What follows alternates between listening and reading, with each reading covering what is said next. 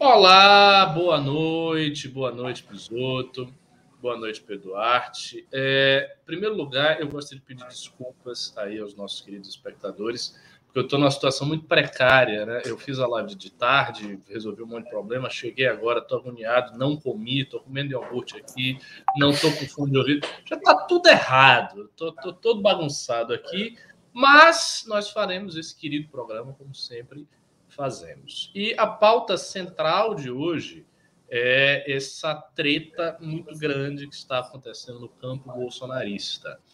Ah, nós vimos a Carla Zambelli dando uma série de declarações, é, declarações muito polêmicas né, para o campo bolsonarista, basicamente dizendo que não tinha sentido pedir impeachment do ministro do STF, o Alexandre de Moraes, porque agora que o Lula é presidente, o Lula teria a oportunidade de botar um outro ministro, então a situação ficaria muito pior e tal. Mas o que é substantivo na posição da Carla Zambelli é a tentativa que ela faz de se descolar do bolsonarismo e buscar resolver os seus próprios problemas com o STF. Né? A gente sabe que o STF já há bastante tempo tem feito uma verdadeira estratégia aí de, de, de guerra uh, contra os bolsonaristas mais proeminentes. Um monte de gente nesse processo acabou sendo preso, um monte de gente teve as suas redes sociais sustadas durante um período. Então, uh, o STF está bastante empoderado, bastante fortalecido nessa relação perante uh, o bolsonarismo. E o bolsonarismo tem esse vácuo de autoridade ao qual a gente já fez muitas alusões, né? já, já explicamos isso várias vezes o vácuo de autoridade decorre do fato de Bolsonaro não estar no Brasil, não tem feito nenhum pronunciamento significativo. A, a estratégia mambembe daquele ridículo golpe, aquilo nem foi um golpe, né? aquele ato de vandalismo do dia 8 de janeiro resultou naquela catástrofe que todos viram, com mais de mil pessoas presas, confirmando a profecia do nosso querido Bisoto aí e, e me dando uma dívida de 200 reais para ele. Aguardo o Pix. Não vai acontecer, não vai acontecer, mas aconteceu exatamente assim. E essa é a situação, e agora nós vemos uma das pessoas mais importantes do bolsonarismo, que é a Carla Zambelli. Carla Zambelli, que teve uma votação gigantesca nessa última eleição, foi uma das parlamentares mais bem votadas, fazendo seu movimento de preservação pessoal e de afastamento do bolsonarismo. Então, acho que cumpre neste programa fazer a análise desse, desse assunto. É, eu peço a vocês logo, deem like na live, vamos dar like na live, vamos jogar audiência para uma audiência legal. Eu fiz o News com o Ian de tarde, com essa pauta, deu uh, no pico duas mil e tantas pessoas, duas mil e cem pessoas no ápice, ali 2.000, 2.100 pessoas. Eu acho que nessa live a gente consegue botar umas 2.400, 2.500, mas vocês precisam dar o like. Aperta aí o like, não custa nada, é de graça, não dá trabalho, é só pegar o celular, né? E você olha aquela o joinha, e você faz assim, dá o like, né? não dá trabalho nenhum. E isso faz com que a nossa live chegue para mais pessoas, que a gente possa até chegar no gado e falar para o gado, falar para o bolsonarismo. Falar gado não, que eu, eu, eu vou evitar usar esse, esse termo uma coisa que não vamos mais usar esse termo gado. Bolsonaristas. Até porque é um pessoal que foi enganado pelo Jair Bolsonaro, enganado por essas correntes da nova direita, e nós temos que trazê-los de volta ao redil e trazê-los de volta à racionalidade, porque mais do que nunca será importante a manifestação popular num governo petista que promete ser um governo cheio de rancor e cheio de dificuldades. Então, uh, vou passar a bola primeiro para o Bisoto, depois para o nosso Pedro Duarte, né, nosso vereador aqui do Rio de Janeiro, e nosso grande analista de Santa Catarina, Eduardo Bisoto, para falar um pouco uh, do que eles acham que está ocorrendo no campo bolsonarista, uh, de quais são as implicações do, do da atitude da Carla Zambelli, o que ela quer com isso, se isso vai prosperar, se não vai, se outros parlamentares também da base bolsonarista, inspirados nesse exemplo, vão também se afastar, enfim, o que, que vai rolar. Então, passo inicialmente a fala para o amigo Guizotto. Boa noite, Ricardo. Boa noite, Pedro. Boa noite, MBLers. Aquele like gostoso para aumentar nossa audiência. Bom, Ricardo, eu tenho uma leitura um pouco diferente. Eu li a entrevista da Zambelli e não me pareceu que ela tenha traçado rupturas. o que me pareceu, assim, a Zambelli, eh, o termo não é burra, porque uma pessoa burra não faz um milhão de votos, não, não se reelege, não consegue sustentar uma carreira. Ela conseguiu, ela achou um nicho, ela tem uma, ela desenvolveu uma certa liderança no bolsonarismo, mas claramente limitada intelectualmente. Não é a primeira vez que ela enfia os pés pelas mãos numa entrevista. E me pareceu que ela enfiou muitos pés pelas mãos. Ela deu sintomas de uma Joyce no início da ruptura. Talvez deslumbrada com a votação, talvez deslumbrada com o tamanho das próprias redes. Bom, ela falou um negócio que é surreal no meio da entrevista, não virou manchete, mas para mim foi o mais surreal de toda a entrevista. Ela disse que alguns poucos eleitores dela o abordaram, a, abordaram durante a eleição e disseram que votavam nela, mas não votavam no Jair, porque ela era mais moderada que o Jair, porque ela se expressava com mais equilíbrio que o Jair. Carla Zambelli, equilibrada, sim, super. Uh, o retrato do equilíbrio. Então, a mulher o, da arma, né? Na rua. Isso, não, a pessoa que sai apontando a arma para a parede, né? Que sai tentando enquadrar a parede. O super equilibrada. Então, é, talvez um pouco de deslumbramento com a própria votação. Quando ela fala que acha que o Jair tinha que estar no Brasil, a Folha foi maldosa na manchete, não era uma crítica, era quase implorando: volte e nos conduza ao Mago Salvador. O tom da resposta era esse, não era um tom crítico. E ela defendeu vários candidatos, e aí os candidatos que ela apresentou: Jair, os filhos e a Michele Tipo, de, de todo. O único candidato diferente que ela apresentou foi o Tarcísio. O resto é toda a família Bolsonaro. Não me, não me pareceu um movimento de ruptura. Me parece uma mistura de deslumbramento com baixa capacidade intelectual. Aí tem um outro trecho significativo que ela confessa que tentou falar com o Xandão. Que ela ligou para o Supremo e ela diz que o Xandão ter devolvido as redes foi um gesto. Não entendeu nada, está completamente deslocada da realidade. Talvez nós assistamos uma segunda Joyce. Talvez. Mas a Zambelli é um pouquinho mais malandra. Ela viu o que aconteceu com a Joyce. E, e provavelmente, provavelmente essa, esse movimento dela hoje da Folha já repercutiu nas internas bolsonaristas, porque ela correu desesperada de tarde nas redes publicar um meme. Ela está publicando pouquíssimo, as redes dela estão com um volume baixíssimo de, de postagens ela correu para postar um meme dizendo que ela não falou que a Folha manchou. Então, não sei qual que é a dela. Acho que foi só burrice mesmo, a, a baixa capacidade de juntar Tico e Teco. Agora, que vai dar umas espanadas no bolsonarismo, isso é inevitável. Quanto mais o Jair demorar para voltar, então, pior é para eles. Eles estão sem norte, isso é um fato. Não, não há uma liderança posta, claro. E no fim do dia, todo mundo está se divertindo nas internas bolsonaristas. O próprio Luciano Hang parece que andou surfando o meme da Michelle presidente. No fim do dia, todo mundo sabe que isso não passa uma brincadeira. Michelle pode se eleger senadora no Rio, pode se eleger senadora no Distrito Federal, mas é isso que é o dela. Tipo, não passa disso. Todo mundo tem ciência disso. Não vai ser Michelle presidente. Então, na falta de uma liderança, pode começar a dar uns espanamentos no campo bolsonarista. É, queria... o que você coloca é bem interessante aí, Bisoto. Desculpe, só para. É, dizendo que não houve realmente um gesto de ruptura. Eu também não acho que houve um gesto de ruptura. Ruptura é uma palavra muito forte, né? Mas uh, eu imagino que, por exemplo, há um ano atrás, nem esse tipo de coisa que ela falou, ela falaria.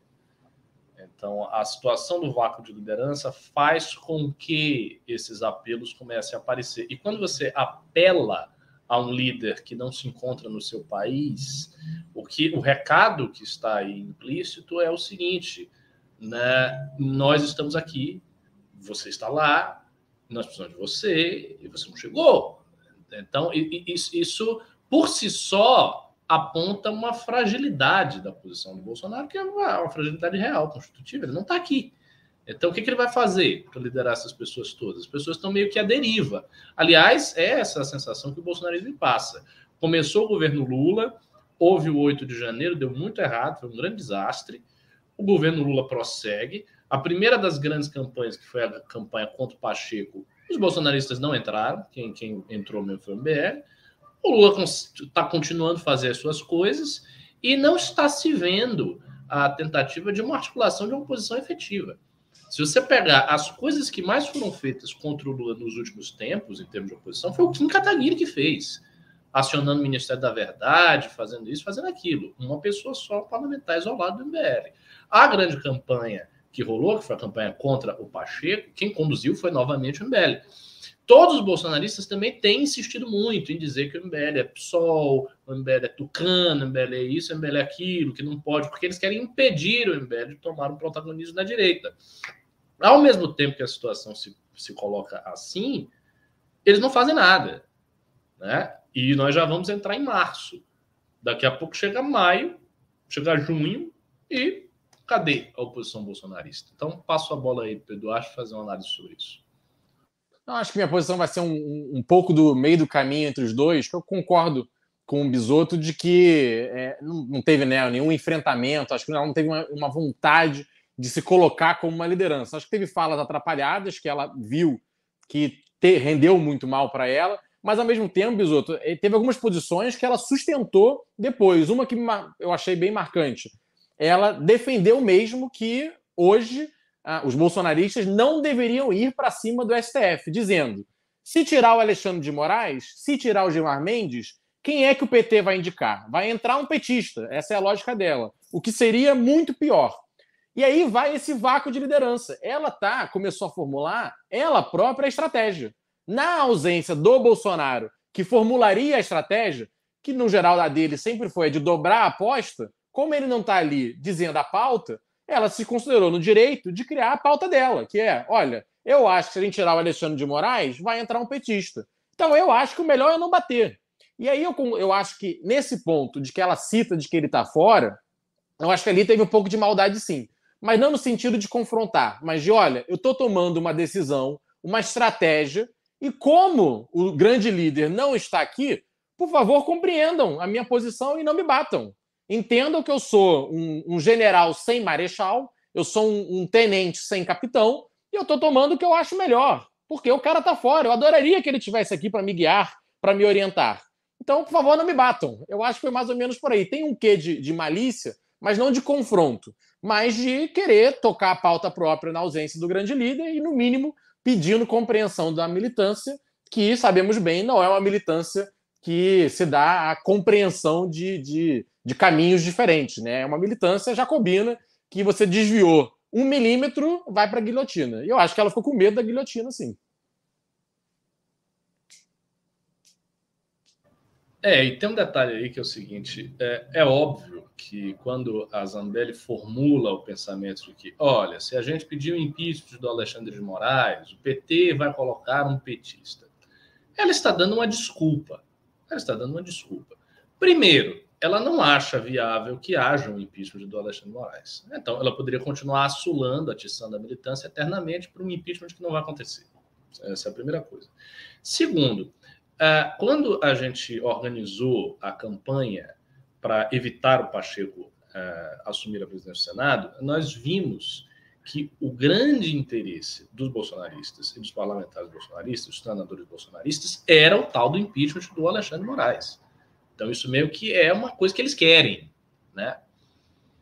Quando ela fala, né, ela, ela vem com esse argumento, básica, e ela diz que, ah, não, mas as minhas redes voltaram, isso é um gesto e tal. O que ela está falando, para bom entendedor, é, nessa disputa, minha gente, nós perdemos. O Alexandre de Moraes tem, é mais forte, o presidente não é mais o Bolsonaro, ele não tem o que fazer. Quando ele era presidente, ele tinha caneta, não rolou impeachment nenhum. É bom lembrar que todas essas controvérsias estão lá desde, desde há muito tempo. E não teve impeachment de Alexandre Moraes. Ah, mas renovou o Senado agora. Não é, entendeu? Não, não, não houve as condições possíveis para isso e não há essas condições. Então, ela está se defendendo e dando norte para os outros parlamentares bolsonaristas se defenderem e buscarem um, uma relação mais apaziguada com Alexandre de Moraes, dando para a militância um argumento plausível, mas que não é o argumento decisivo. Não é por isso É, o motivo real é eu quero me defender, eu quero ter as minhas redes, eu não estou forte o suficiente para encarar uma briga contra o STF. Daí eu crio uma motivação plausível, que é dizer o seguinte: olha, não tem que tirar o Alexandre de Moraes, como se fosse possível, né? Então tem que tirar o Alexandre de Moraes. Se tirar o Alexandre de Moraes, o Lula vai botar um grande petista, ele vai perseguir os conservadores muito mais, e blá, blá, blá. Então, isso aí é uma desculpa. Uh, eu vejo nesse gesto já uma tentativa de sobrevivência. Para mim, as coisas, aí, esse apelo dela ao Jair, ou quando ela fala que ah, é a família que tem que conduzir, hum, não sei se ela acredita muito nisso. Acho que ela está jogando com isso, simplesmente que ela tem que ter esse, essa deferência protocolar. Ela sabe que ela precisa dessa deferência protocolar. E esse fato é muito importante para que nós saibamos se a Carla Zambelli vai sofrer muito, porque o Bolsonaro reagiu. E o Bolsonaro não está bem com a Carla Zambelli já há muito tempo. Lembre-se que saiu uma matéria quando ela perseguiu aquele negão com a, com a arma e ela foi lá perseguindo o cara. O Bolsonaro chegou a dizer que a Carla tinha prejudicado a eleição dele. Então, meio que jogou na, no colo dela a derrota eleitoral dele. Isso é uma coisa bastante forte. E ela viu isso aí. E todo mundo viu isso aí. Então, assim, ele teve essa postura de empurrar a responsabilidade da sua derrota para Carla Zambelli, dizendo que ela era louca e não sei o quê. Quando o, o Bob Jeff fez todo aquele estardalhaço, jogou bomba e tal, Bolsonaro foi um dos primeiros a chegar e fazer um pronunciamento, dizendo que não tinha nada a ver com isso, que nós somos a favor da polícia, que ele agiu de forma errada e tal. Então, Bolsonaro, notoriamente, é um cara que empurra os, os aliados para o fogo. E a, a Zambelli, me parece, está se defendendo, sobretudo agora que ele não é presidente. Passo aí para o Bisoto comentar mais tarde. Eu ia relembrar justamente sobre esse fato. O Ricardo Bolsonaro falou no pós-eleição, e não foi nem para um nem para dois interlocutores, foi para vários, que ele responsabilizava Zambelli.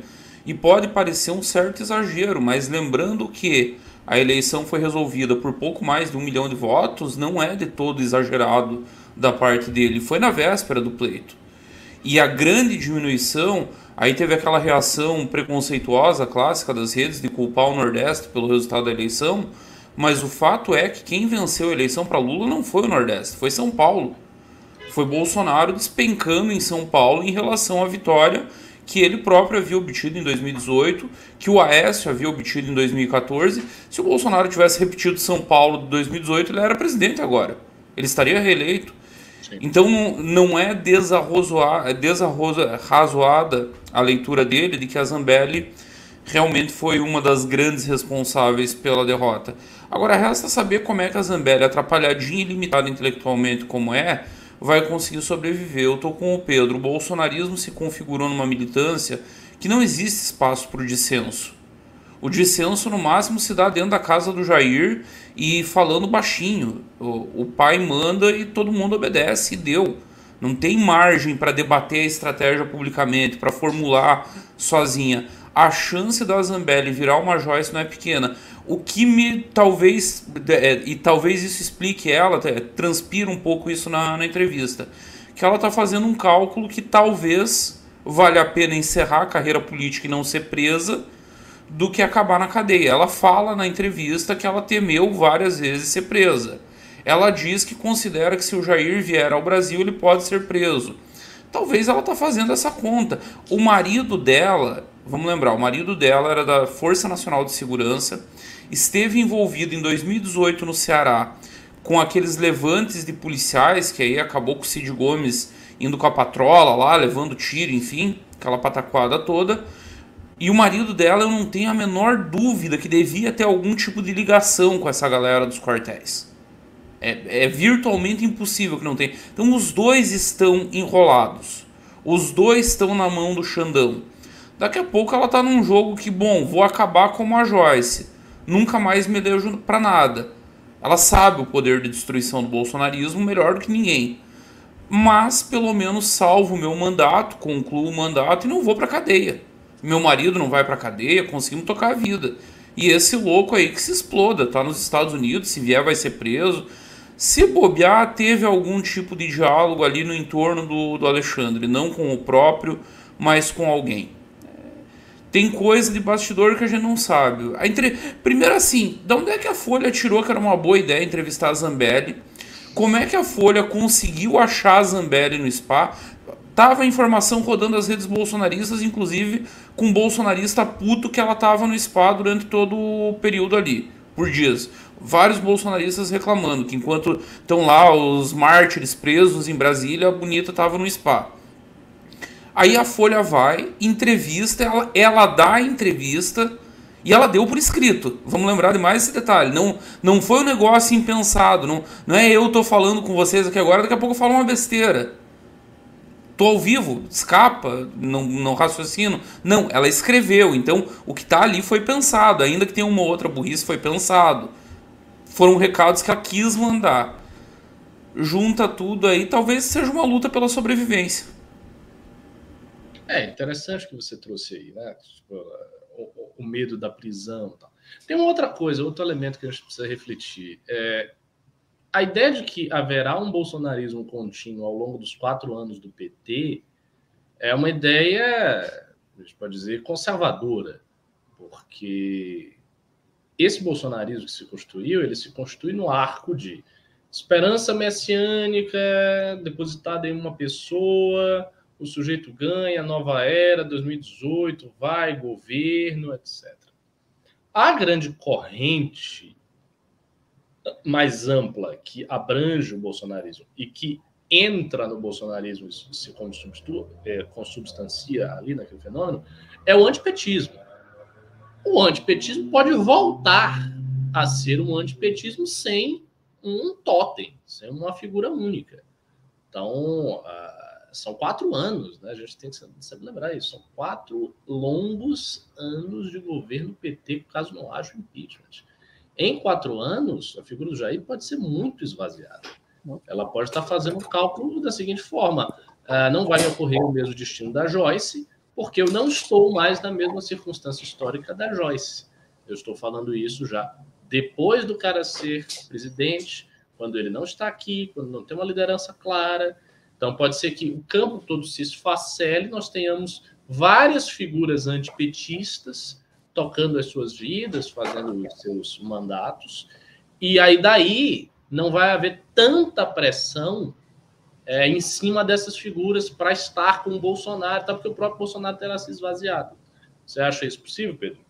Não, e você vê agora, né, na, na questão inclusive do desastre aí no litoral de São Paulo, né, o Tarcísio, que seria o grande legado né, do, do Bolsonaro, você tem as figuras mais identificadas, Bia Kicis, Zambelli, mas governador do estado de São Paulo. Uma grande vitória, né, rompendo ali o Tucanistão, as três décadas de PSDB, e o Tarcísio, desde que assumiu, vem dando vários sinais de distanciamento, e agora, né, na, na tragédia ali do lado do Lula, em um diálogo muito franco, aquela não, nós somos republicanos, eu sou o governador e o presidente está aqui, o Lula elogiando ele e ele confortável de volta. Uma cena que para o Bolsonaro é padrão é, é impossível, é incogitável. Bolsonaro não funciona daquele jeito, mesmo numa tragédia.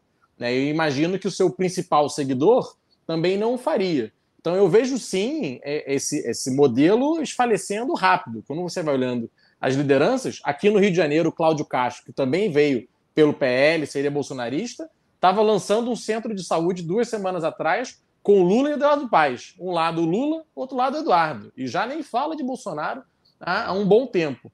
Então, assim, quem é que vai levar esse totem do, do Bolsonaro? Isso, como você colocou, dois meses do governo Lula. Dois meses. Cinco, cinco meses da eleição.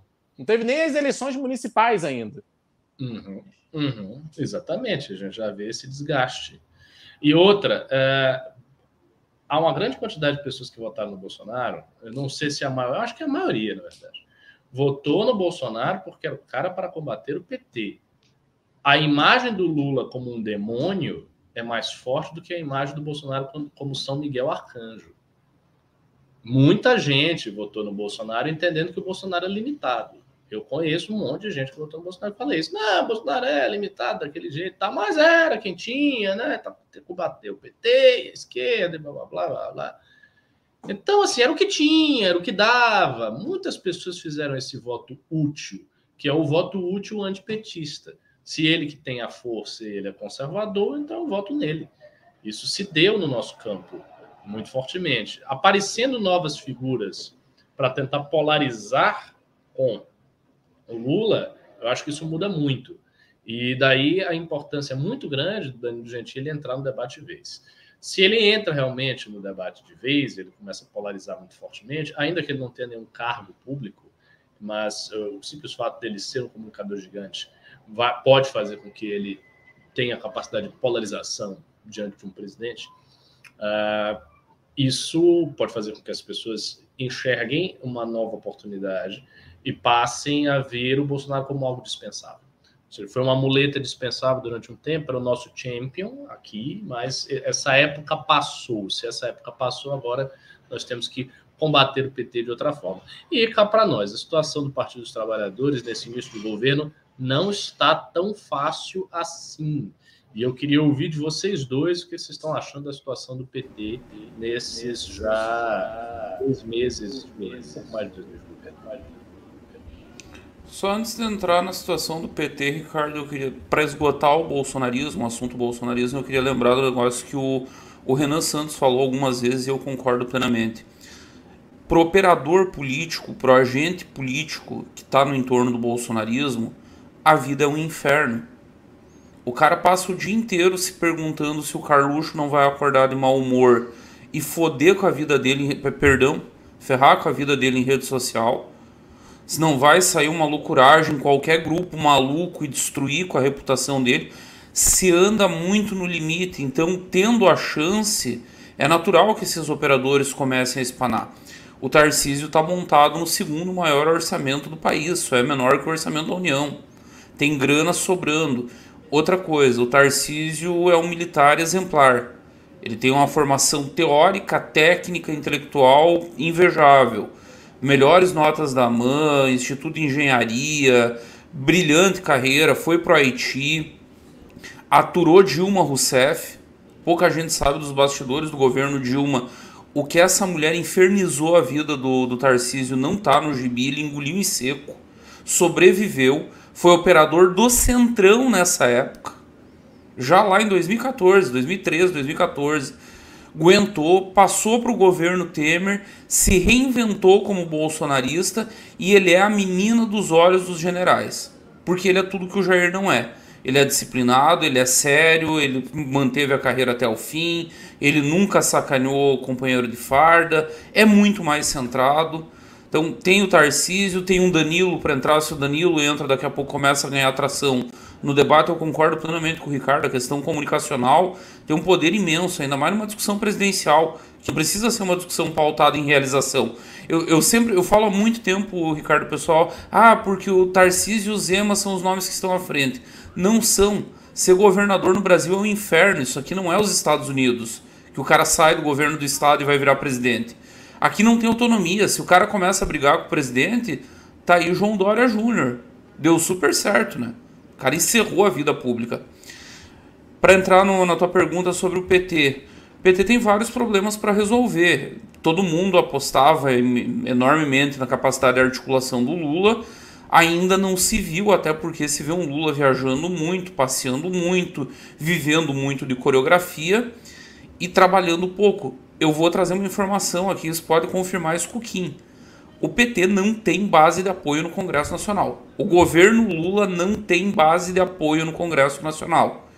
Ah, eles ganharam as eleições da presidência do, da, da, da Câmara e do Senado. Não, não ganharam nenhuma. Eles foram a reboque. Eles aprenderam a lição de Dilma de que peitar quando não dá, se apanha. Vem o impeachment de troco. Eles não ganharam nem a Câmara. Quem ganhou a Câmara foi o Centrão.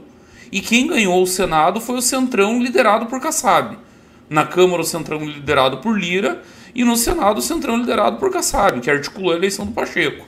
Então o PT não ganhou nenhuma das duas, não tem base, estão desesperados, aí eu tenho informação de bastidor, estão desesperados atrás de deputado de primeiro mandato, oferecendo mundo e fundo, e os caras não estão muito afim de conversar, porque estão esperando para ver para onde vai.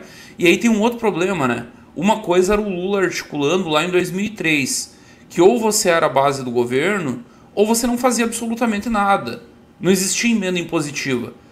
Hoje o parlamentar ele pode ser o mais radical anti-governo, que ele vai ter 15 milhões de reais para gastar por ano para direcionar a emenda. O Kim passou quatro anos batendo no Bolsonaro e postando as emendas dele em rede social, indo em hospital, indo em escola, indo, fazendo o trabalho dele, construindo base política, construindo disposição.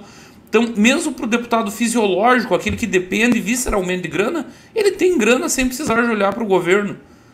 A situação do Lula é delicada e eu vejo ele deixando muito o governo assim solto. Eu não sei até onde isso vai. E quando vier a primeira crise econômica, e virá, é só escutar qualquer economista sério, 2023 não vai ser bom e 2024 também não tem nenhuma perspectiva de melhora. E aí, como é que ele vai se manter? E aí, esses deputados que já não estão bom de conversar agora, vão estar tá bom de conversar quando vier uma crise econômica? Acho que talvez se superestime demais essa capacidade de conversar, até por causa do, pelo case de Dilma Rousseff, que tinha essa dificuldade, que não conseguia dialogar com ninguém mas se superestime isso. Às vezes não tem lábia boa que resolva. É objetivo o negócio. E é um Lula cansado, é um Lula passeando demais. Tá estranho. Tem um detalhe aí, que eu não, não vou dizer que é crise, não é, não é uma crise, obviamente, mas é, já aponta para alguns problemas. Né?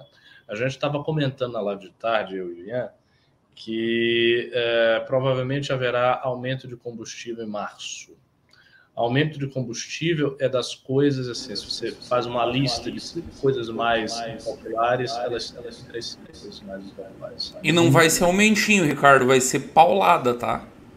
Vai ser paulada. É coisa Bom, de um real pelo menos, assim, rápido na bomba. Nossa. Isso é, é pela volta dos impostos? Né? Volta tudo de uma vez só, Pedro. Tipo, tudo que está represado há um ano vai voltar de uma vez só. ICM, todas as isenções, todos os subsídios, tudo. É um real na bomba assim de largada.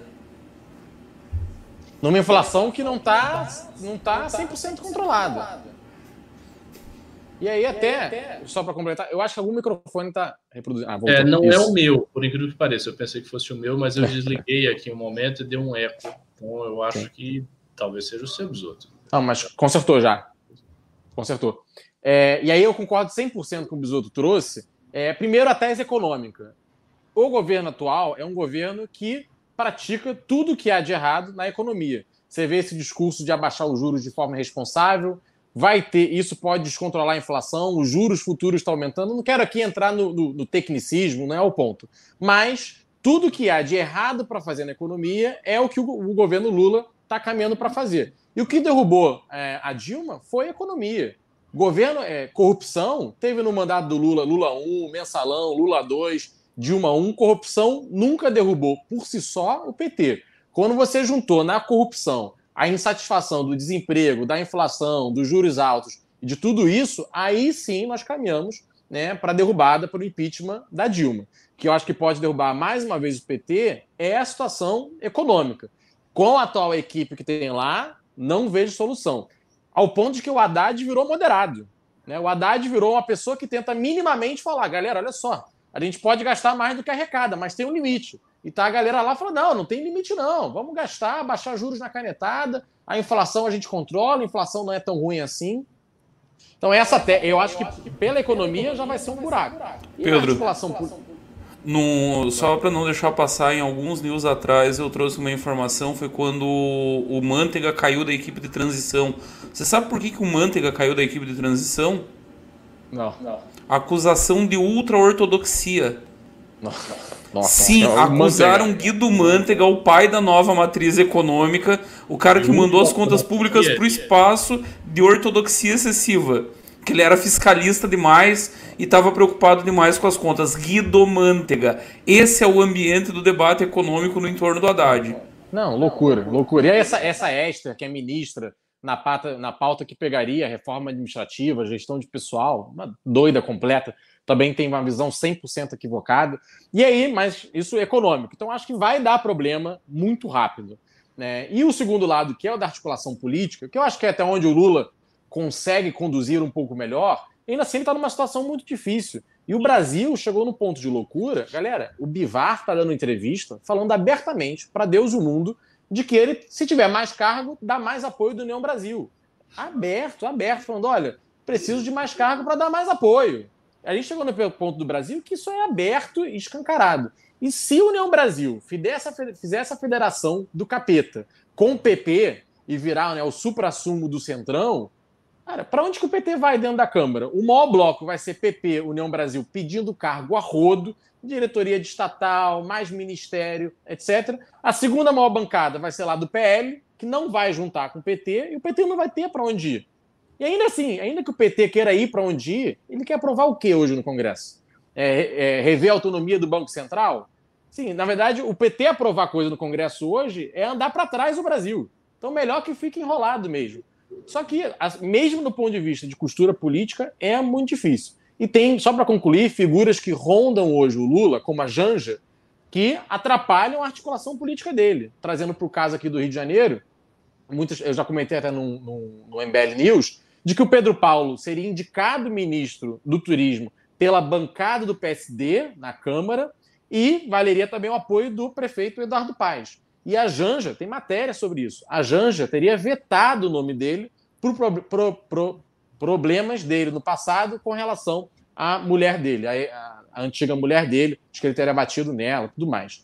É, então imagina que você, ele ainda tem que lidar com essa galera no círculo próximo dele, que é quase um pessoal ali dentro, vetando nomes, batendo em nomes, e não deu outra. Nas últimas duas semanas, o Eduardo Paes fez algumas críticas ao governo federal caiu na porrada no Twitter com o presidente da Petrobras, criticou a indicação do Lula da pessoa que vai gerir os hospitais federais no Rio de Janeiro. Ele está criticando. O Pedro Paulo fez um artigo no Globo criticando o governo federal em alguns assuntos, falando que o ajuste fiscal era do Haddad era balela, que não tinha fundamento. É, imagina, o Pedro Paulo fez o L pra caramba, estava super lulista e agora criticando. Então, assim, mais, é, mais afastamentos pela Janja, esse ciclo social dele. Sim, só é, é, isso. Eu acho que hoje o Lula ele tem pessoas no entorno dele que minam a capacidade de articulação dele. Que dele própria, temos que reconhecer, ele é muito articulado, mas está cercado de pessoas é, malucas. É, e tem, e tem o fator também psicológico, de psicologia do grupo aí do PT, que é uma coisa que todo mundo tinha que ter levado em consideração. Eu lembro bem, e eu já falei isso também várias vezes no isso, que às vésperas do governo PT havia uma falsa esperança acalentada pela mídia que é aliada do PT, por parte da mídia que é aliada do PT, de que o governo seria moderadíssimo. Então, trata, se trataria de um governo muito moderado, uh, um governo muito equilibrado, de frente ampla, adequando-se a todos os interesses contraditórios, e isso estaria muito bem representado pela figura de Geraldo Alckmin como vice. Né? Essa era a ideia.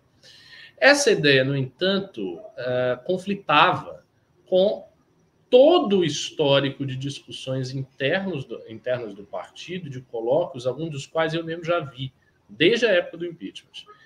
Dentro uh, dessa reflexão, o que se colocava é: o PT sofreu um golpe parlamentar articulado pelas elites, articulado pelo capital e articulado uh, internacionalmente e com o apoio dos partidos do alto clero brasileiro, PMDB, PSDB, sobretudo.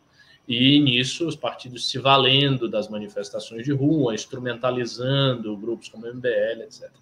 É uma leitura equivocada, não foi realmente assim que aconteceu, mas eles têm essa leitura, é uma leitura oficial do PT. Isso está escrito em diversos lugares e é assim, uma espécie de consenso ali dentro, pelo menos uh, para a militância. Isso gera no partido uma necessidade de ir para cima do sistema. Então, o partido tem uma necessidade de ir para cima do sistema. O partido tem uma necessidade de revogar as contrarreformas do governo Temer, como eles chamam. Eles têm uma necessidade de se, se vingar do golpe parlamentar. E quando você está nessa situação, uh, é preciso aceitar a turbulência inevitável que vai decorrer disso. A turbulência inevitável ela está inscrita na, na própria, no próprio pensamento petista pós-impeachment. O petista, o, o, não veio para pacificar nada, ele não veio para fazer frente ampla. A frente ampla foi um discurso, foi um meio dele pacificar todo mundo e garantir a vitória eleitoral. Ponto final. Não tem frente ampla. Agora é a, a frente curta, a frente estreita, a frente do nós, a frente de um partido que foi muito ferido. O Lula foi para cadeia, ele passou 500 dias na cadeia, mais de um ano na cadeia. A Dilma foi derrubada, o partido perdeu muita coisa, o partido sofreu uma campanha midiática no, no, no auge da sua queda muito dura. Tudo isso aconteceu. E do ponto de vista petista, da, da, perspectiva petista, isso tudo foi uma grande, grandíssima injustiça. Então, eles se veem como um partido injustiçado, partido que fez muito pelo país e que foi muito achincalhado e que sofreu uma verdadeira reviravolta histórica movida pelos detentores do capital, pelo mercado, pelos grandes partidos e tudo mais.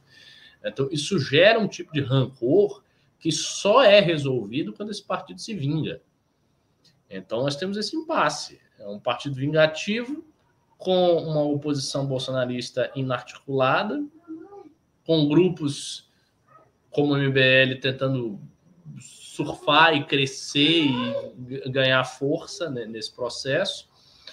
Um STF muito fortalecido com a sua própria agenda de aumento do poder do judiciário. E essa situação que nós, nós vivenciamos. É, não vejo que nada vai sair de bom disso. Nós temos ainda quatro anos pela frente nessa brincadeira e o, o Brasil vai ficando cada vez mais para trás e mais para trás e mais para trás. Nós estamos numa época aqui que nós estamos às vésperas da maior revolução tecnológica desde a Revolução Industrial, que é a revolução da inteligência artificial, que já está batendo a porta de todo mundo, todo mundo está falando de chat GPT. Isso é só um início. Tem uma revolução gigante. Uh, eu tenho amigos que conhecem bem do assunto. Tem um amigo que trabalha numa fundação indiana, eu sempre converso com ele, diariamente converso com ele. E ele trabalha nessa fundação indiana, e essa fundação, é, o, o, o, o, dono, né, o, fundador, é um grande conhecedor da inteligência artificial. E ele diz: olha, na Índia tem debates imensos sobre esse assunto agora. Na China, a mesma coisa, tem debates enormes sobre inteligência artificial, tal que vai fazer, quais são as mudanças, quanto de emprego vai perder, o que, que vai ser automatizado, o que não vai ser automatizado. E o Brasil não tem a menor ideia, o Brasil simplesmente está deriva diante disso. Ricardo, como é que nós vamos debater inteligência artificial estamos... com os nossos alunos nos últimos lugares do PISA? Os nossos pois alunos é... não conseguem fazer conta. Nós gente... botamos um universitário que não sabe escrever em português. A gente tá. A minha esposa concluiu o mestrado faz um ano, Ricardo, um ano, dois. É. Teve colega dela que não sabe escrever, que, que assim comete erros grotescos que o meu filho de nove anos não comete de português, assassina a língua. O cara saiu com mestrado como é que vai debater aí? Se pega uma criança chinesa, uma criança indiana, o nível é outro. Óbvio que eles estão debatendo inteligência artificial. Não, não, não tem nem perspectiva. É, é um país que está para trás, que tem um processo de desindustrialização que acontece desde Fernando Henrique Cardoso muito agudamente, okay? que é um fazendão com agro muito competitivo, um agro, agro esse que está sob pressão do PT, pode passar uma reforma tributária que vai de encontro diretamente aos interesses do agro e de outros setores. Isso está rolando já nesse país, com um partido vingativo, com uma posição bolsonarista que é ridícula, com um centrão que está criando mastodontes políticos com interesse nenhum pelo país, só o interesse de roubar dinheiro. E aí vem uma revolução tecnológica em nível mundial e nós não estamos preparados para nada. Ou seja, a situação do Brasil é, é, é, é, é trágica ela é assustadora. Não, não é à toa que o brasileiro médio se sente tão desamparado. A sensação que as pessoas têm, eu sei disso, eu vejo no chat, vejo com amigos e com todo mundo, é uma sensação de desespero. Nós estamos no, no, numa situação desesperadora, desesperadora. Então, assim, a esperança, meu irmão, é conseguir edificar alguma coisa diferente aqui, e ver se daqui a quatro anos a gente disputa a presidência e ver o que, que faz, uh, ah, para ver se a gente tira o país desse, desse drama, porque do contrário, talvez a gente veja mais uma década perdida. A gente teve uma década inteiramente perdida e nós podemos estar entrando numa segunda década perdida e passar 20 anos de retrocesso. né? A situação é assim, terrível. Uma coisa que eu vou pedir para vocês é deem mais like na live e, por favor, pimbem. Mandem seus pimbas, façam perguntas aí para os outros, para o Pedro Duarte. É uma oportunidade maravilhosa estar com eles aqui no News. Eles não fazem news sempre, então eles estão aqui. Vocês podem fazer perguntas específicas uh, sobre Rio de Janeiro, por exemplo, Pedro, o mandato dele, o que ele tem feito, o que está rolando lá. Para o Bisoto, você sabe, vocês podem perguntar praticamente de tudo. O Bisoto é um polímata, sabe de tudo, fala tudo, tem sempre informações dos, dos, mais variados bastidores. Se você quiser saber do bastidor de Brasília, ele sabe, de Santa Catarina, ele sabe, do bastidor dos militares, do que está rolando no campo nacionalista, ele sabe, ele sabe de tudo. Então, façam uso das duas figuras que aqui estão, mandem os seus pimbas, perguntem para a gente, para a gente poder ter uma live bem legal. Sempre lembrando é... que nós temos 400 milhões para lavar e não é fácil. Nós temos que lavar isso tudo com pimba. É complicado, então, por favor, pimbem. Precisa ser lavado o dinheiro. Não é, não é mesmo, não é fácil mesmo. Ah, indo só para a última pauta, eu estou aqui seguindo a ordemzinha da, da live de tarde que a gente teve essas pautas. Guerra da Ucrânia. Vai fazer um ano da guerra da Ucrânia, acho que amanhã, que faz um, um ano da guerra da Ucrânia. E aí eu quero a, opinião de vocês desse conflito. O conflito vai perdurar? O que está rolando?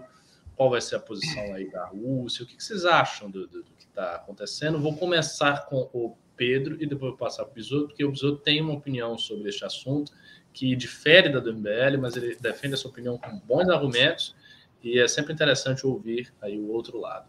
Então, por favor, Pedro, depois eu passo para o Vou invocar aqui o especialista Renato Batista, brincadeira. Nosso craque aí da área, mas gosto bastante também de acompanhar. E a última semana foi quente, né? O Biden foi diretamente à Ucrânia, provocando ali a Rússia.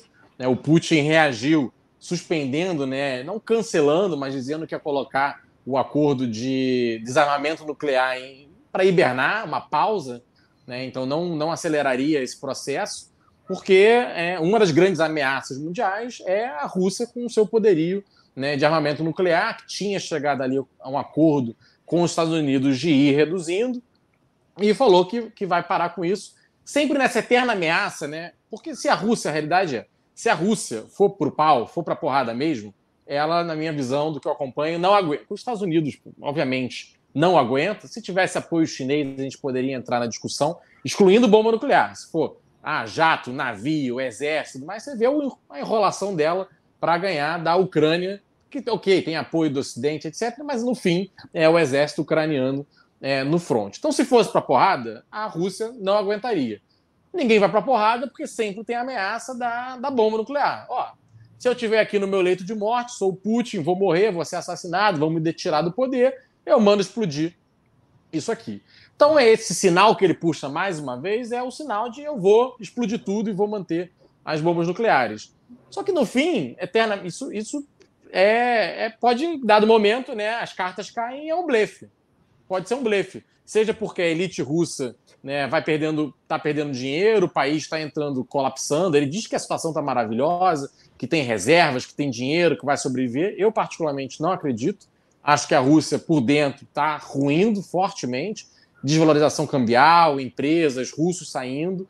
É, eu acho que ele vai implodir por dentro. Eu não acho que por fora a, a Ucrânia tem força para resistir, mas não tem força para invadir a Rússia. Não acho que outros países vão entrar nela. Então, minha aposta é: essa batalha, essa guerra vai render mais. A Ucrânia não vai avançar no território russo, é, pelo menos não vai avançar marginalmente, mas não entra em território russo a Rússia não vai conseguir firmar a vitória ucraniana e eu acho que a implosão dela vai vir por dentro. Eu acho que o problema do Putin será interno. Tem pessoas aí sendo jogadas pela janela, né, ou tomando chás, mas isso tem um limite. Em dado momento, é, eu acho que essa corda rói e rói por dentro. Mas aí é minha tese que acompanho muito menos aí do que Bisoto e Renato, que são especialistas no assunto.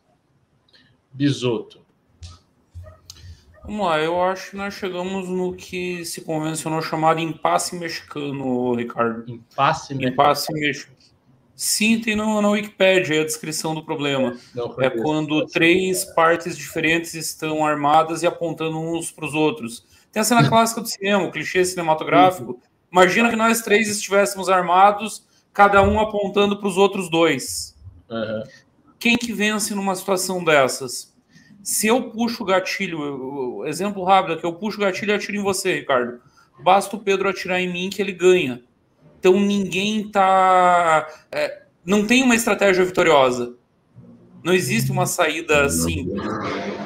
O problema com a Rússia é que nós estamos falando da maior potência nuclear do mundo. A Rússia tem mais ogivas que os Estados Unidos, por exemplo. Uma guerra entre potências, e, e aliás, essa foi a maior invenção da humanidade. O, o, armamento nuclear impede uma guerra total desde a Segunda Guerra Mundial. Nós estamos aí há 70 anos sem uma guerra. Até agora. Até agora. Lógico que não tem nada que proíba. Uma coisa é certa: disparada a primeira não para mais. Ninguém ganha. Não existe vencedor num cenário em que a primeira ogiva é disparada. Acabou, é game over. O...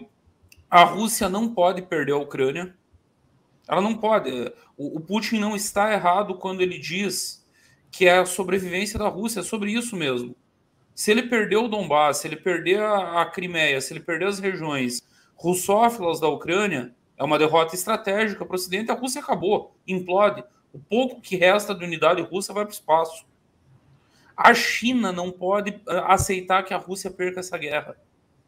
Porque a China já tem um problema estratégico com os Estados Unidos.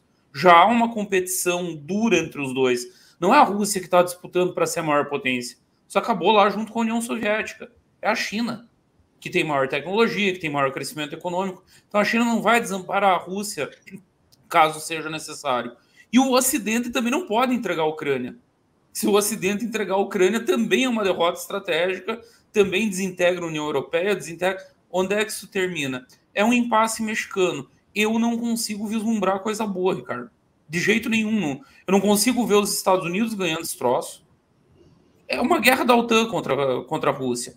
Ah, as tropas são de ucranianos, Pedro. Tem tá socado de mercenário do mundo inteiro. Aliás, as guerras modernas, do modo geral, a própria Rússia está lutando com mercenário. O, grupo Wagner. Não, não é só o Ocidente. As guerras modernas estão muito nisso, foram privatizadas. O, eu não vejo como ninguém conseguir sair disso. Eu acho que se enfiaram num atoleiro que a chance de sair é, é cada vez mais difícil. Talvez, talvez tem dois cenários. O Putin não vai cair, Pedro. Esquece, o Putin representa a mãe Rússia. A popularidade dele dentro da Rússia é real. Bate na casa de 70%, 80%. O povo russo comprou o Putin. As elites russas compraram. Está muito vivo na memória de todo mundo a humilhação dos anos 90. Os caras saíram. Ah, era um país atrasado, a União Soviética, sem crescimento econômico, a economia travou tudo, mas as pessoas tinham bem-estar social. E aí, do nada, desabou tudo. Não tinha mais escola, não tinha mais posto de saúde, não tinha nada. E tinha um presidente bêbado, passando vergonha no mundo inteiro. Tem, tem, uma, tem as histórias do Yeltsin eram horríveis. Teve um encontro da, da OTAN com a Rússia na Alemanha, que ele saiu do hotel, tipo, 11 horas da noite, bebaço, foi atravessar a rua para achar um boteco e fincar mais uma, e cai no meio da rua. E os agentes de segurança atrás desesperado, erguendo o cara bêbado os russos lembram de tudo isso, eles não querem mais isso. Então, advém daí a legitimidade interna do Putin. O Putin não cai. Dificilmente vai ter mudança interna ali. Uma doença, talvez, que tire o Putin e traga um outro líder que aceite negociar. Ou que os democratas caiam nos Estados Unidos, venha um republicano com as ideias do Trump, o que é dificílimo. O Trump já é quase carta fora do baralho na corrida interna dos republicanos mesmo dentro dos republicanos, uma grande parcela defende a atual política americana. É por aí, seria uma mudança de regime de um dos dois lados, que não parece no horizonte. Acho que esse atoleiro vai muito longe e não vejo nada de bom no médio prazo. Acho que a chance de dar uma merda e alguém uma hora errar o botãozinho de qualquer um dos lados, e foi o primeiro, esquece.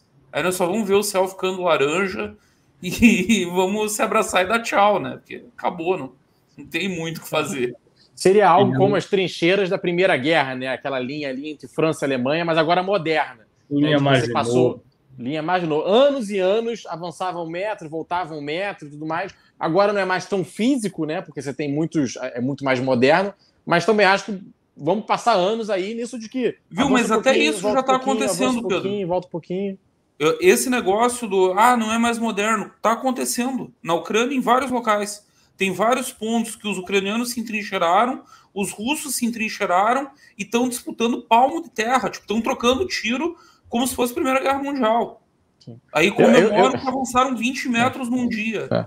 Não, a gente que não acompanha, eu digo eu que não acompanho tanto, e outros aqui não devem acompanhar tanto, eu às vezes me perco, sabe aquelas matérias, Rússia retoma a cidade tal, a Ucrânia retoma a cidade tal, Ucrânia perde cidade Y, o Rússia perde cidade Z. Todo dia é isso, né? Você ganha uma cidadezinha pequena, ganha um vilarejo, ganha outra, aí ganha um bairro de uma cidade grande, aí perde um quarteirão de. Você fala, cara, não tô, me perdi aqui, onde está essa linha hoje? Porque ela vai mudando um pouquinho, né? Você não tem assim, entrou em território russo e foi, ou entrou em território ucraniano e foi. Deu uma travada, né? Bom, eu, eu fiz uma análise de tarde muito parecida com a sua. Acho que você fez uma fala brilhante. Realmente, é, nenhum dos lados pode perder. Nenhum dos lados pode perder. Só que mais do que nunca a Rússia não pode perder. Então, eu acho que se eu tivesse que apostar eu apostaria num desfecho da guerra com a Rússia vitoriosa. Custe o que custar. Se tiver que ter arma nuclear, vai ter arma nuclear. Eu ia acrescentar uma informação, Ricardo. A Rússia acabou de fazer um, uma grande mobilização. Tem mais de um milhão de russos mobilizados nesse momento. A estimativa começou era assim: o Putin anunciou uma mobilização de 300 mil. Aí o 300 virou 500 quando viram os serviços de inteligência ocidentais. Estavam falando em 800, hoje todo mundo tem por certo que tem um milhão de russos mobilizados. Chamaram reservista, chamaram mulher, chamaram todo mundo. Eu acho que o Putin ainda vai fazer uma tentativa convencional, um mega avanço, botar esse um milhão para dentro do território ucraniano. O, teve um coronel general que acabou de ser promovido, e o Ocidente está sem entender. Tem alguns veículos até que cobrem a guerra com a visão ocidental tirando sarro, porque o cara ele ficou notorizado no, nos combates ucranianos que ele mandou uma coluna de tanques avançar sobre um campo minado, perdeu mais de 100 tanques num dia. 100 tanques russos. O cara mandou os tanques para cima do, das minas. Imagina quantos homens perdeu também. Esse cara acabou de ser promovido a general. O Putin está deixando claro qual é a estratégia dele. Se precisar, ele vai com um milhão para cima. É a tua teoria. Só para dar um é. elemento para confirmar eu, eu, eu, eu, acho, eu acho que a Rússia não pode perder essa guerra. Não pode perder essa guerra. Não pode. Eh, todas as declarações que vêm de lá são claras ao dizer que não pode. Não acho que isso é propaganda, acho que isso é uma coisa bem real. E essa coisa também, ah, blefe, blefe, blefe, cara, antes, exemplo, antes da, da invasão, tinha muita gente que estava dizendo que era blefe. Né? Muita gente disse: ah, não, não vai acontecer a invasão, é um blefe. E houve. Não vai ter a anexação lá de Luhansk do Donetsk. Não, houve. As, as coisas estão acontecendo. Eu não estou vendo blefe. O que eu vejo é assim: é um, um, um período de propaganda e de indefinição, onde é lançado várias ideias que começam a circular e há uma certa apreensão, e é quando as pessoas relaxam, a coisa acontece. Então, está acontecendo. Eu acho que a Rússia não tem escolha a não ser vencer essa guerra. E não sei o que, que vai rolar nisso aí, não. Assim, é, é, é realmente o conflito mais delicado da nossa época. Viu? A gente está vivendo para ver aí um, um conflito. Eu vi um tweet teu brilhante hoje, Ricardo.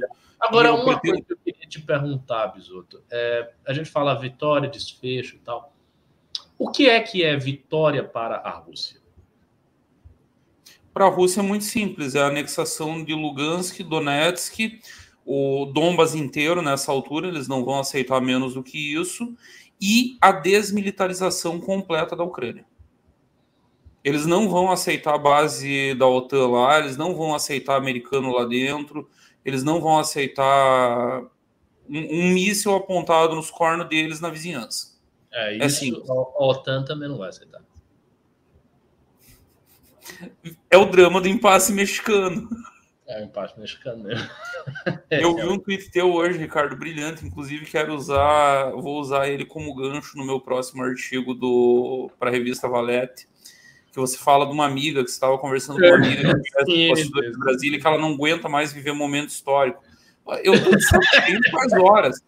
Se acorda num dia tem Covid, se acorda no outro tem uma guerra na Ucrânia. Aí aparece uns OVNI do nada, cai uma bola de ferro é. na praia no Japão. Uma volta. Não tem cara, caralho. Ah, daqui a pouco eu vou estar saindo de casa para ir no shopping comprar cigarro e Jesus aparece voando nas nuvens. Dá um tempo. É o juiz final. Essa foi muito boa. Bom, vamos ler os pimbas. É, é 8 e. Não, tá até cedo, mas eu vou, vou adiantar que eu tô um pouco cansado. Fiz muita coisa hoje. Tem alguns pimbinhas, não é muita coisa, não.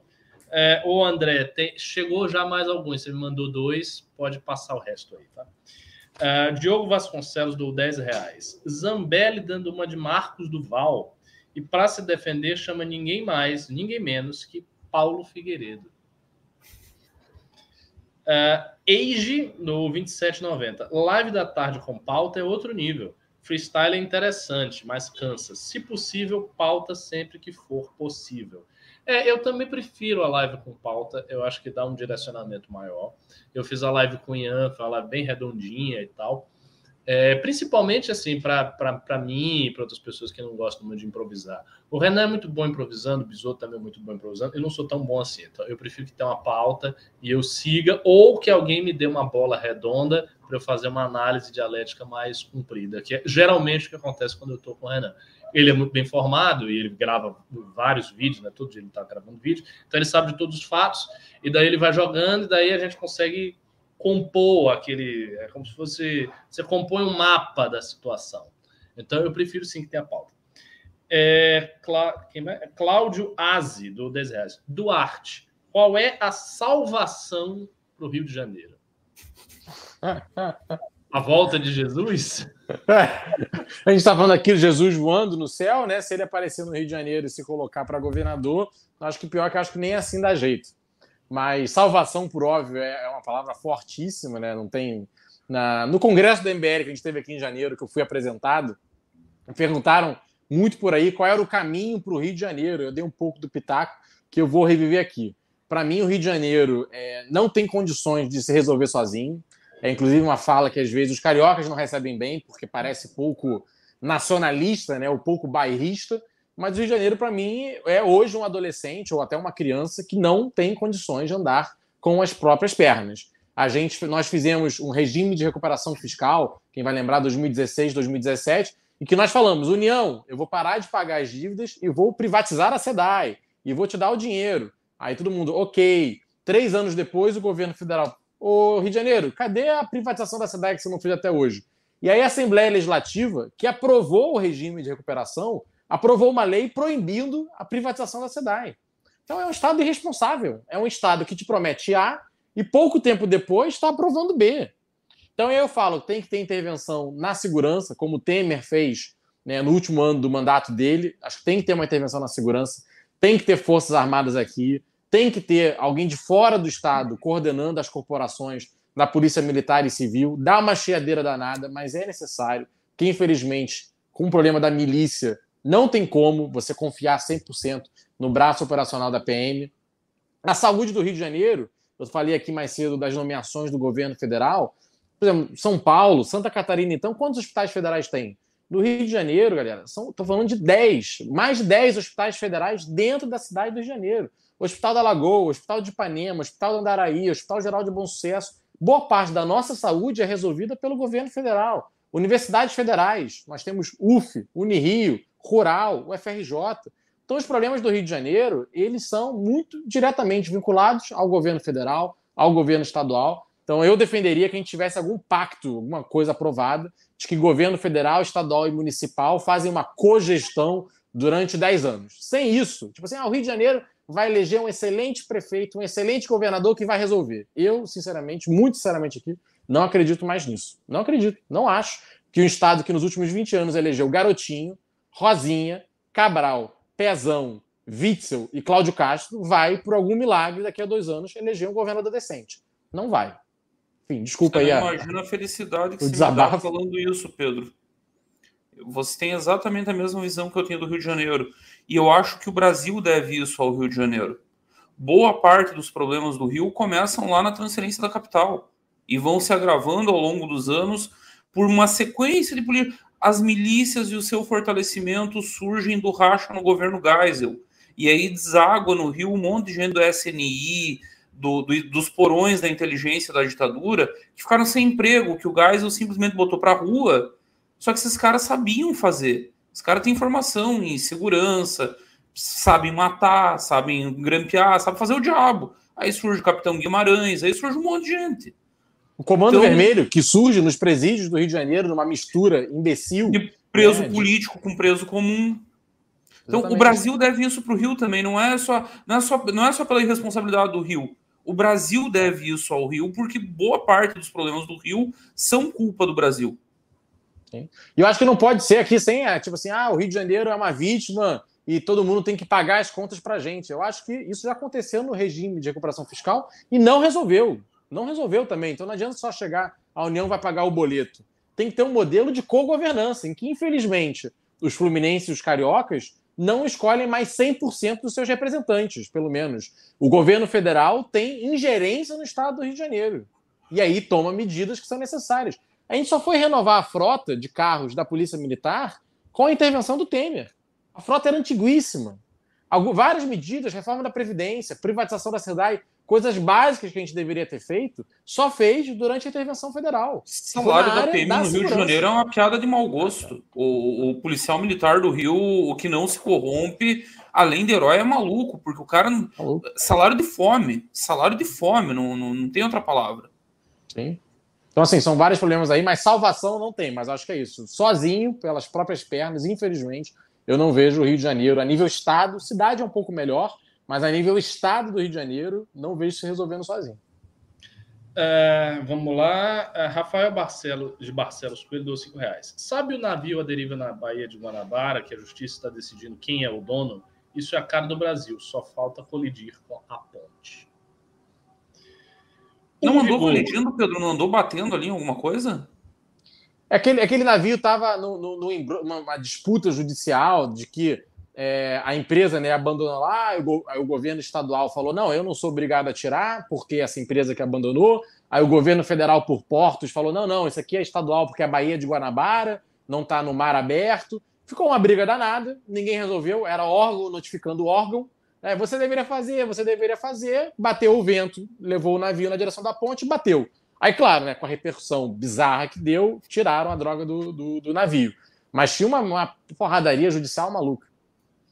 Hugo Vigolo, do 10 reais. Pimba pelo bisoto rei. Não acho que esses países vão usar bomba nuclear suprema. Vai ser umas bombas nucleares três vezes a de Hiroshima. É modesto aqui o rapaz. E para o Brasil, ainda bem, não afeta muito. A radiação está longe. Cara... Hugo, meu filho, você, tá, você precisa se informar melhor. Wesley Magalhães dos 5 reais. Vemos o que está rolando em público, mas imagina a conversa da Zambelli e do Bolsonaro no WhatsApp para chegar nesse extremo. Não, não tem mais conversa desde que a eleição acabou. É, também acho. não existe mais, acabou a amizade. O Lucas dos Santos doou. Não, não tem o valor aqui. E mesmo se a Rússia controlar Kiev, os ucranianos não irão aceitar e partirão para uma guerrilha sem fim. Pode acontecer, aconteceu no Afeganistão. É. Aconteceu em um monte. E no Afeganistão aconteceu com a Rússia, inclusive. Com a Rússia e com os Estados Unidos. Há quem. Eh, alguns analistas vão imputar a queda da União Soviética ao fiasco do Afeganistão. Foram 10 anos lá consumindo recursos gastando um caminhão de dinheiro para tentar sustentar, e os talibãs na guerrilha.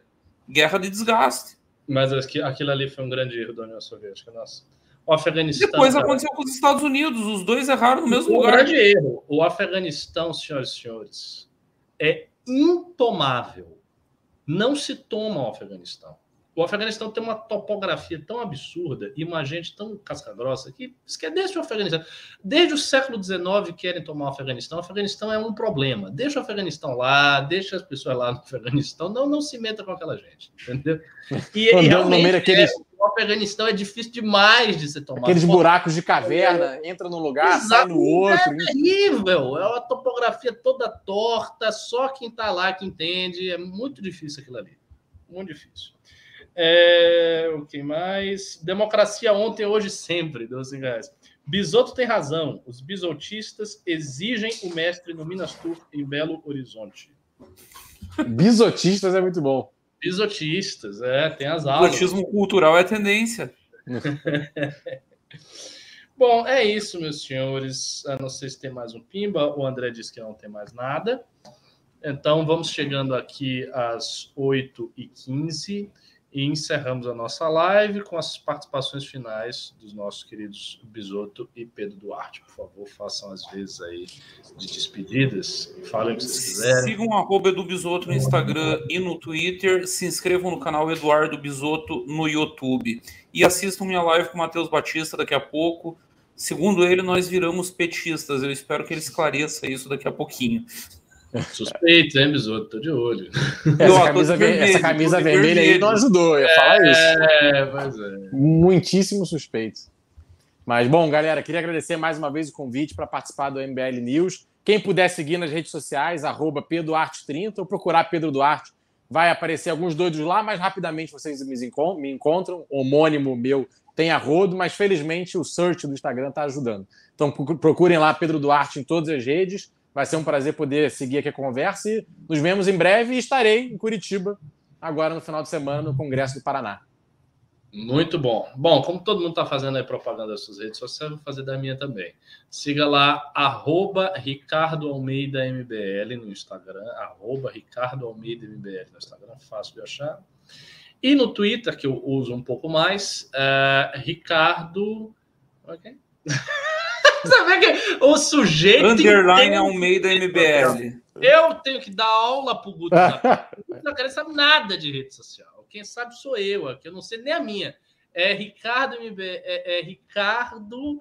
Underline, MBL. É, é, Ricardo Almeida Underline MBL. Um negócio não, assim. Não, é Ricardo Underline MBL no Twitter. Isso. Você vai ver minha, minha cara lá e aí você me segue lá. Porque o Twitter eu uso um pouco mais. Eu gosto de dar uns espetáculos. Tá bom?